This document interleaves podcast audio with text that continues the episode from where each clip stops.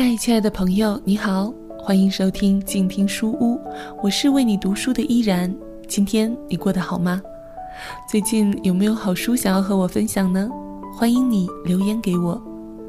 今天依然要继续和大家分享的是由北大出版社授权录制的《说说青春那些事儿》男生篇，作者孤一。今天的文章是关于梦想的，题目叫做《十一路公交车》。如果不说，你绝对想不到他只有十四岁。初次接触他，让我猜他几岁。我一下子就报出了十七岁，其实这个年龄还是参考他爸妈的年龄认真的推敲出来的。他的爸爸是我经常往来的一家亲戚的邻居，和亲戚的关系不错，所以我们在餐桌上遇见过几次。他们很少谈及自己的儿子，我的亲戚倒是很喜欢他们家儿子，几次三番的对我说，有时间去接触接触他们家的孩子。可能和我接触到的其他孩子不太一样。这样的话听得比较多，我也没有太在意。而且坦白说，相对于标新立异的个体，我觉得正常群体中的一员才是更值得我关注的。但亲戚仍然一而再、再而三的提及。后来有一次，我们又凑在一起吃饭的时候，亲戚的邻居主动提起了此事。说知道我比较忙，所以一直没好意思开口。但是如果可以的话，真的希望可以抽出一点点时间和他家的孩子聊聊，孩子一定会高兴的。不过就看他的表情，我觉得十有八九也是在亲戚的撺掇下才开口的。因为说完，他马上补充说：“其实我孩子也没啥特色，也就是很普通的一个孩子。”这话和他前面的邀请式的交谈有太大的反差，以至于我都没忍住当场笑了出来。后来我见到了他的儿子，一米七八左右的身高，肤色比父母来的都黑，胳膊虽说没练出肌肉线，不过看上去也很健壮。虽然他告诉我他只有十四岁，可是我还是有点不太相信。十四岁的孩子长得高大的，我也见过不少；皮肤黝黑粗糙的，我也见过。但毕竟还是嫩娃子的年龄，和肌肉男应该有很大的差距。而这个孩子分明已经处在了肌肉男预备役的阶段。你是体育特长生吗？我问他。他摆了一个显摆肌肉的架势。胳膊上的肌肉轻微的鼓起了一点，并不是太明显。他说：“我也希望我是体育特长生，不过估计我的身体吃不消。”他看着我，眼神很清澈。我是一型糖尿病患者，很小的时候就开始往身上注射胰岛素。小学的时候，偶尔有一次学校打预防针。看着同学们强作不害怕的表情，我就想笑。才多大点事儿啊，需要摆出一副英勇就义的样子吗？回家后和我妈妈说这件事，妈妈却很心疼我，说我吃了太多的苦。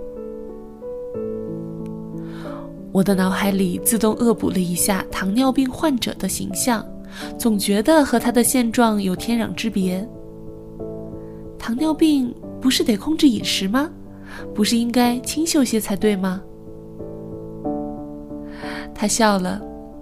二型糖尿病可能有这个症状，一型糖尿病是直接补充胰岛素的，饮食方面要求没有那么高，不过也是很痛苦的事情。打针吃饭，打针吃饭，那得多麻烦。不过那时医生给了我一个亮晶晶的希望，就是小的时候把自己料理的好，自愈的可能性很高。那句话就是引导我向着光明大踏步前进的引路灯。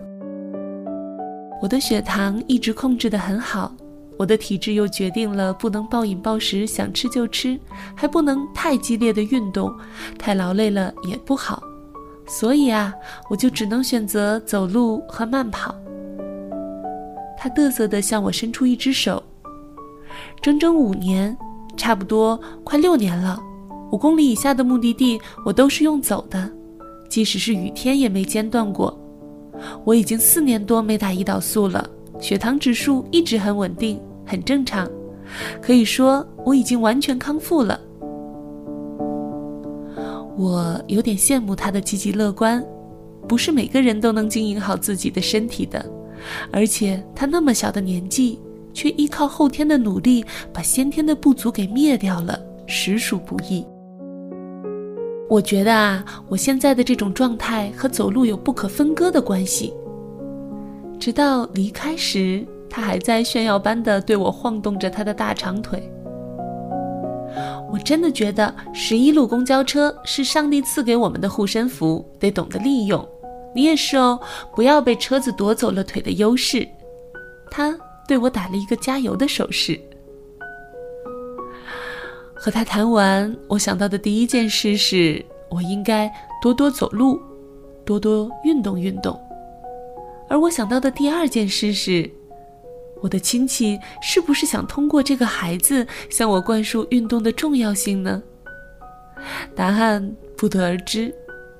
不过健康是每个人都渴盼的东西，如果可以迈迈腿，又何妨呢？有了健康，才能有一切嘛。今天和大家分享的书籍是由北大出版社授权录制的《说说青春那些事儿》男生篇，作者孤一。如果你听完感觉有所收获，欢迎你在节目下方留言。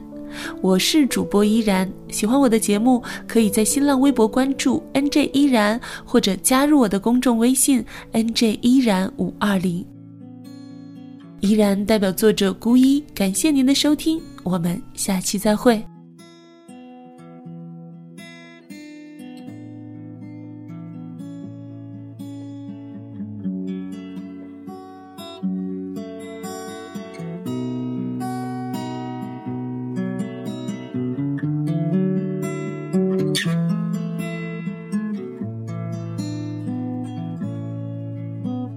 夏日的空气里漂浮着你呼吸的痕迹，在这个夜里是如此清晰。你善良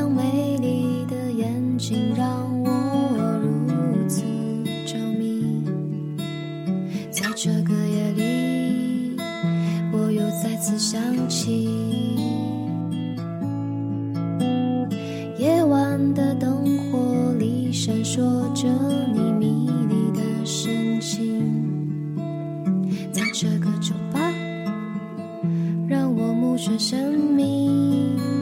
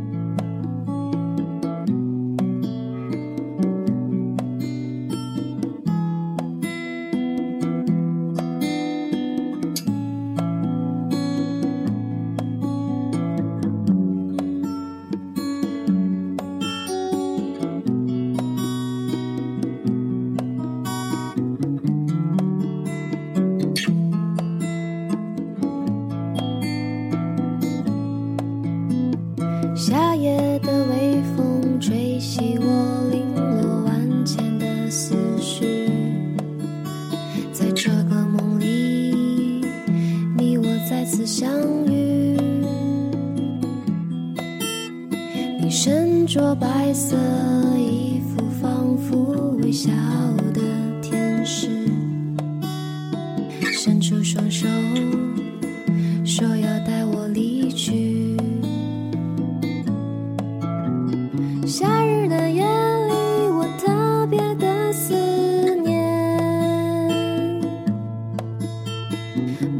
一切向前奔跑的流年，